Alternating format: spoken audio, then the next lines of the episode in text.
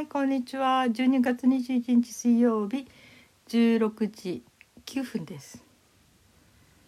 えー今日はうんあの一つだけちょっと、えーおせち関連作ろうかななんて気になったのは、えーあ明け方にねちょっと動画を見ていてそこでその人が話してる言葉に20秒ルールを、えー実際にやってみてすごく良かったということがあったんですよ。それ聞いて私もやってみようと思ってあの、えーちょっとやる気が出たというのがあるんだけどもこの20秒ルールってその説明はしてなかったんですね。あのどういうものか。ってことは結構これって有名な話なんだと思って20秒ルールっていう言葉で検索するといっぱい出てきましたね。うんえー誰が言い出したかっていうのも載ってんだけどそれはちょっと私今覚えてないんだけどその20秒ルールというのは、えー、大体20秒以内に、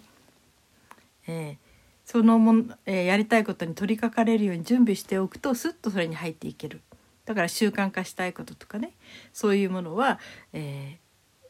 20秒以内に入れるように準備を整えておくと続きますよということで例えば毎朝どこだかの本を読むとか。それからノートに何々をまとめるとかそういうことを決めてるんだったら寝る前にその読む本をまずそこを置いといてで読む時のあの探さなくて済むようにしおりを挟んでおいてすぐ読めるような状態にしておく。ある意味で初見台。初見台って分かります？知ってる？使う人は使ってる人使わない人は使わないと思うけど本を立てて読むための道具なんですね。まあ、ある意味ではスマホを立てかけとくのに似てるかな。それの本用。でその初見台をにその例えば本を置いとくとか、それからあと何かをまとめるのにノートでね整理するって思った場合はそのノートをそこに置いて筆記用具も全部置いてもうすぐに取り掛かれる、ううん、もうすぐ取り掛かえられるような状態を作っておく。うん、ということがあると朝起きてすぐそれに取り掛かることができる。ということですね。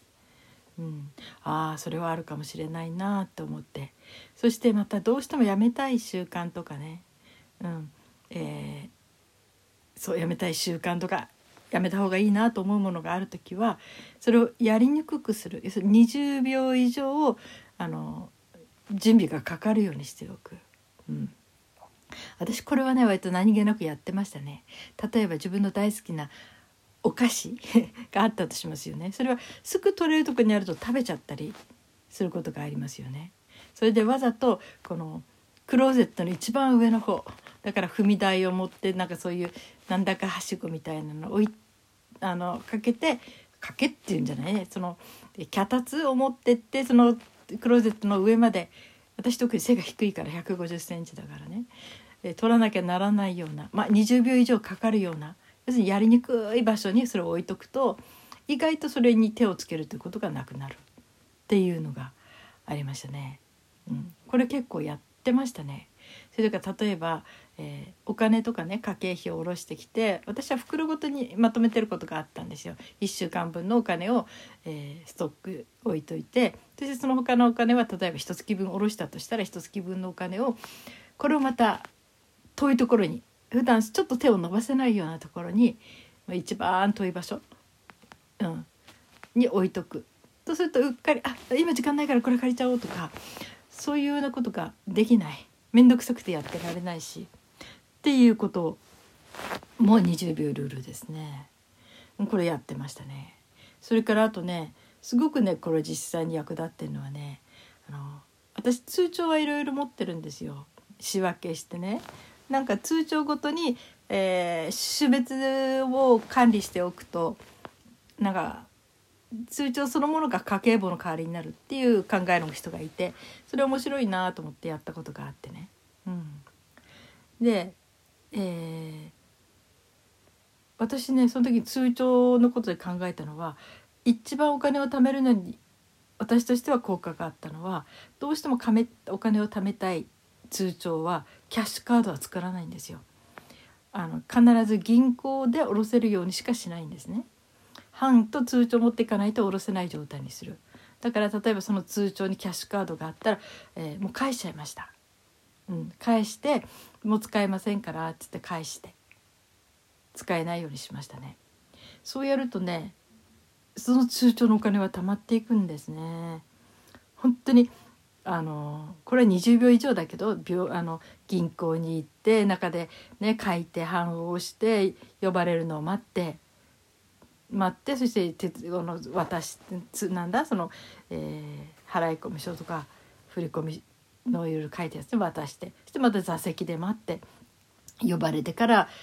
お金が手元に来るというこれ20秒どころじゃないですよね手間がね。うん、これは本当に役に立ちましたね。うん、だからね、うんと、私あの夫の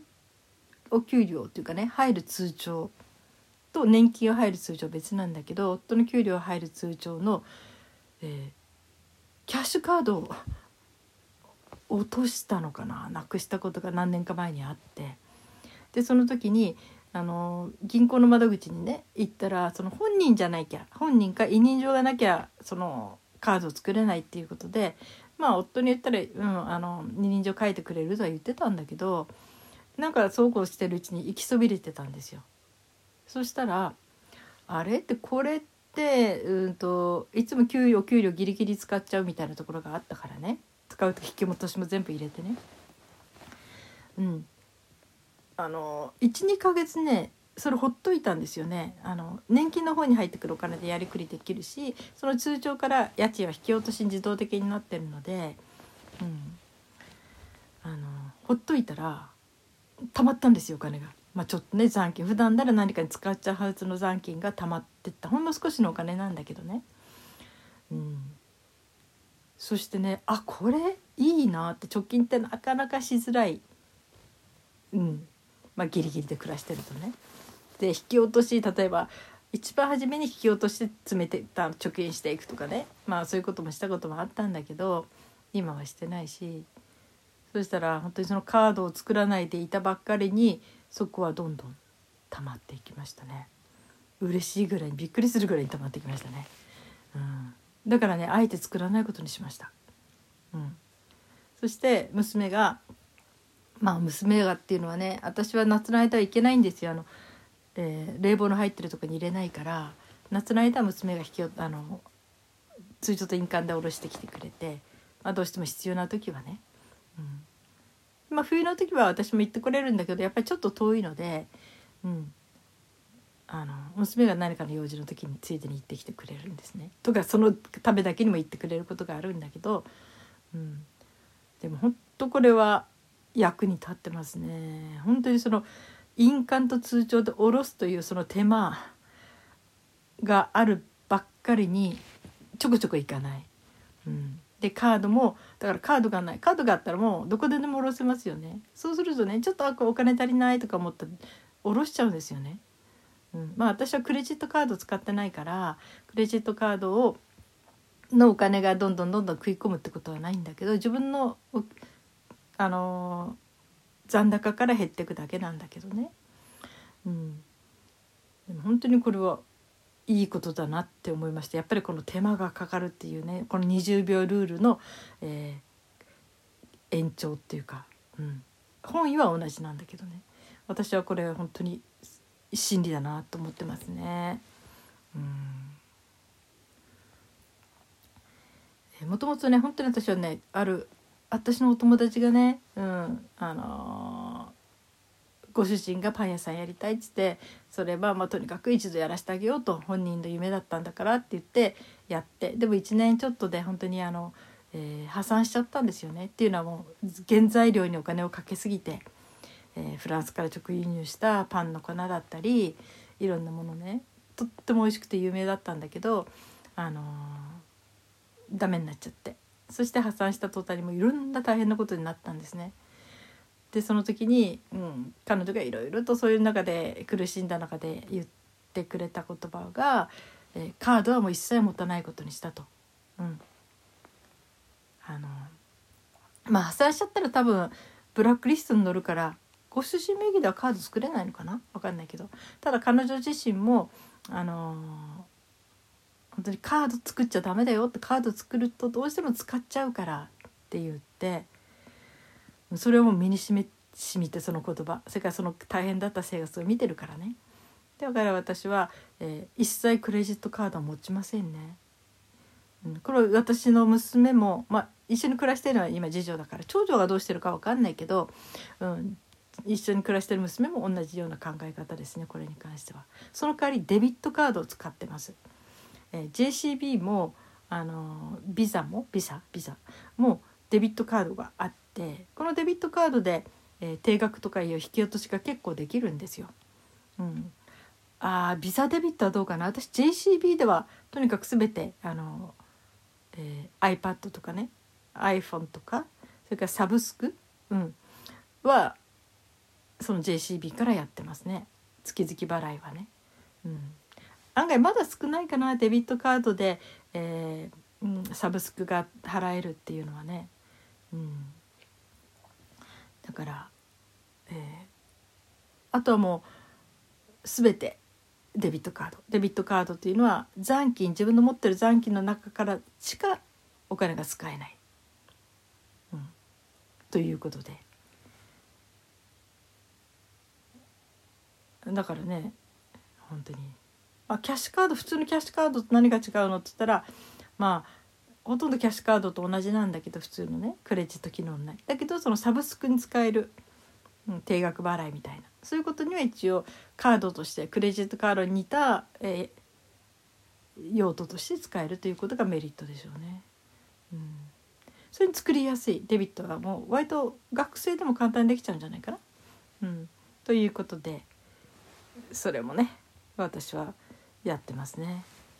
なんか夫のお母さんがねとにかく借金だけはしないで暮らしてねって言ってなんか遺言のように言ってたので、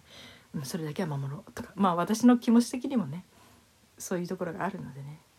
うん、守ろうともう亡くなっちゃったけどねお母さんね。うん、要するにそうクレジット払いというのは借金ですからねこれ全てね。うんまあ、そういうことでいですね。そしてその本当にその20秒ルール。本当にこれすごいですね。あのやめやすいです。やることをすごく煩雑にするということは。うん。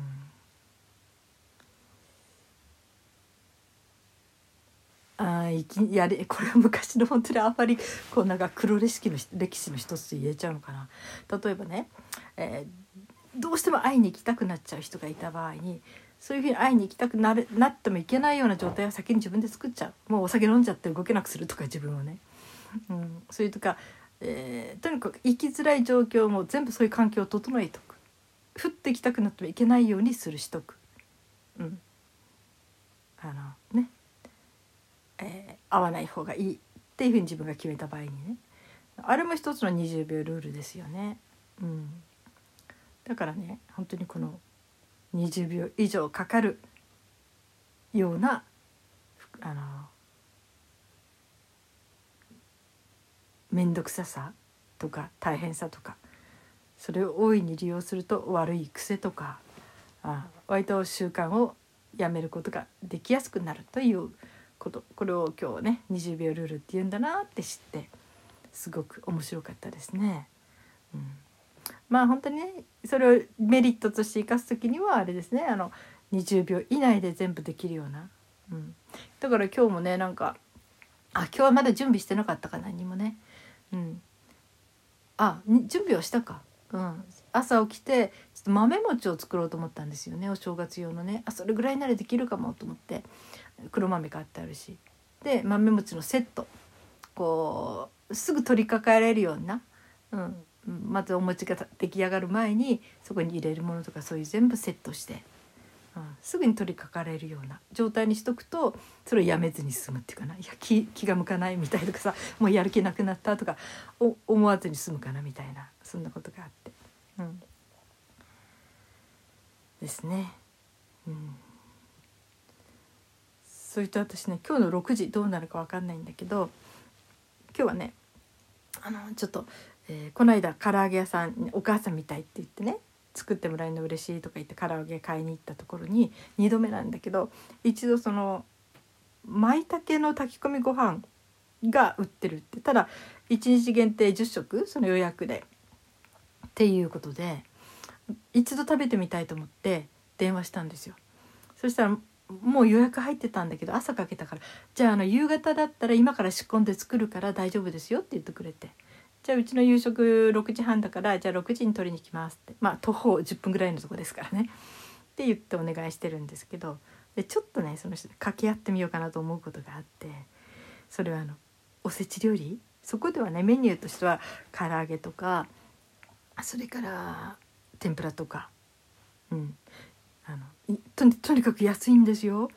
だって1人分のね炊き込みご飯が1パック100円ですよ。100円。だからうち3人で300円で消費税抜きで300円で、うん、炊き込みご飯が食べれる、うん、ひょっとしたらその1食、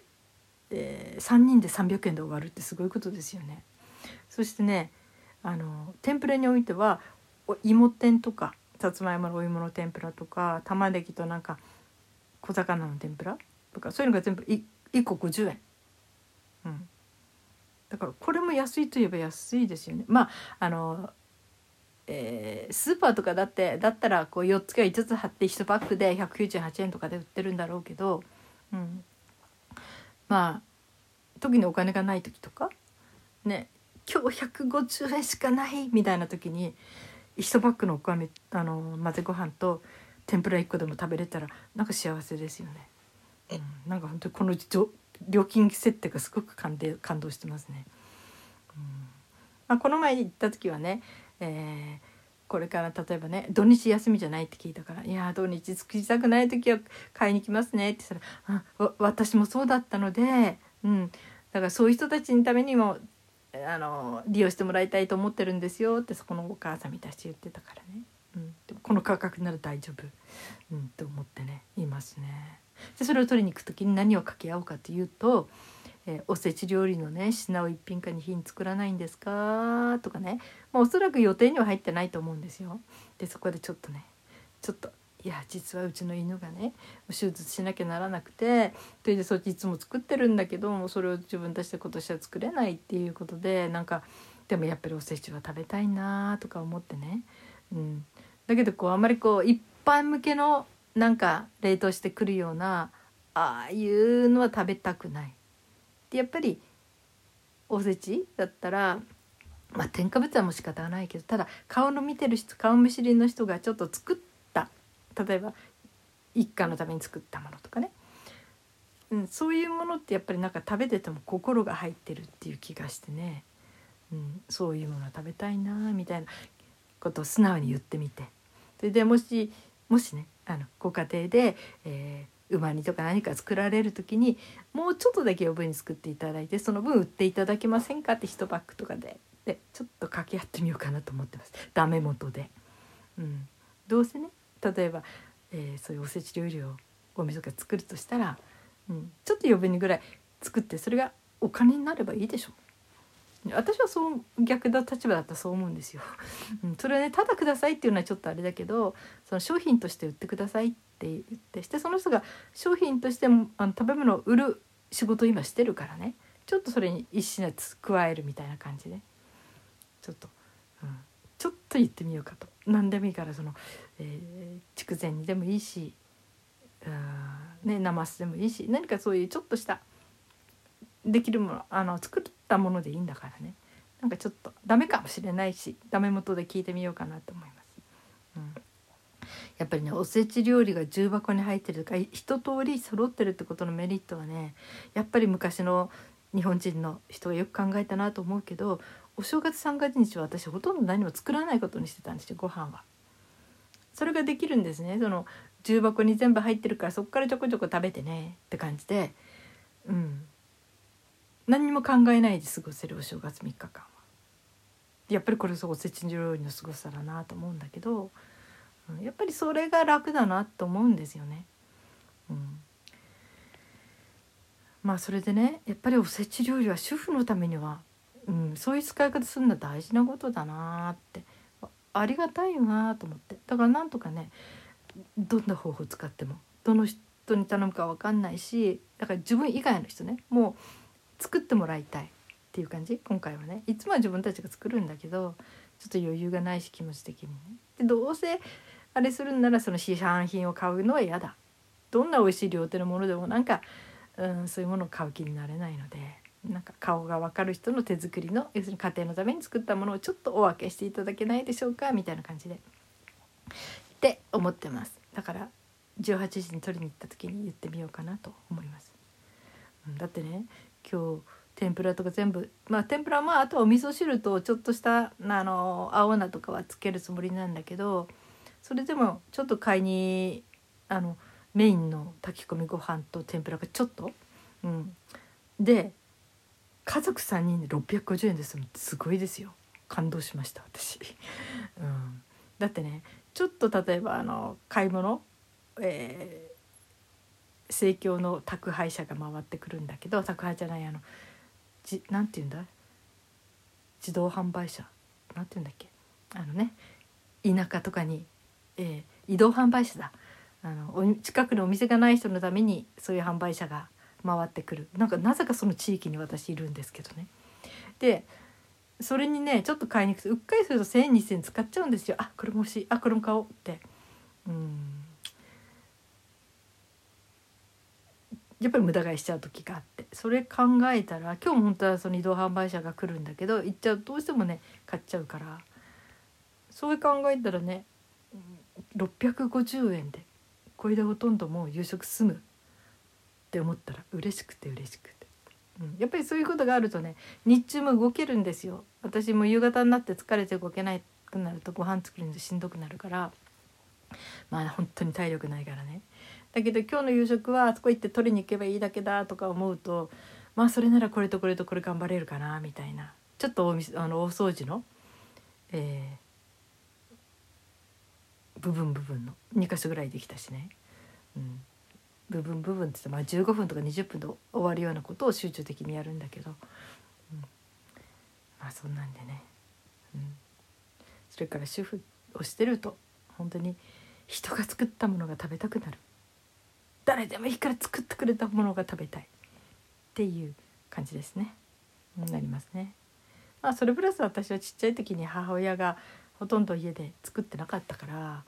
だからね手作りのものにこう恋焦がれるところがあるんだけどね、うん、だから私のために握ってくれるおにぎりであってもそれだけでも嬉しいっていうところがありますね。うん、誰でもね誰でも私のために握ってくれるんだろうみたいな見知らぬ人でも見知らぬ人じゃダメなのか、うん、あのお互いに心の交流があったり、うん、ちょっと言葉を交わしてちょっと見知りになる顔見知りになったりとかね、うん、なんかそこに温かい交流があるなと思ったらその人が作ったものを食べたくなります。という感じで23分になりました。はい。ああそんなんでねその今日は豆餅を作ろうと思ったそれ20秒ルールのあれでいろいろ準備したからすぐそれに取りかかれたんだけど一つ勘違いしたんですよ。お正月に必要なのは塩黒豆餅なんですよ普通の。だけどそのレシピが、えー、甘い要するに子供向けの甘い豆餅だったんですね。うん、その人のメニューレシピには昔子供の頃よく食べたって書いてたけどえー、私甘い豆餅なん食べたことないと思って。それ娘に言ったら「あああの、えー、要するに豆大福みたいなもんだよ」って言われて。中に要するにあんこ入れればね。ちょうどあんこ余ってたのであのそれ入れようかと思って、うん、いたんだけど、うん、結果的にはそれにしたんだけど本来はお正月用の豆餅を作るつもりでえーまあ、お豆もあの水にうるかしといて、えー、朝からうるかしたんです今日2時ぐらいにはちょうどあれしてそこから水煮で煮るつもりだったんだけど、うん、もう早々に甘い豆餅のいろんなものをセットしちゃったんですよね。うん、だからまあそうしたら今回はおせち用じゃなくておやつにしちゃおうかっていうことで一度食べてみたいしって。だからおせちの黒豆餅はちょっと下げ伸ばしになって、うん、そのせっかく準備したものを使って作ろうと思った。ところがその時にふと「あれ？豆餅の黒豆ちょっと煮るの忘れた」みたいなことがあって。じゃああんこもあるしこれは本当に大福餅ということで、うん、皮もね要するに甘くなってるし、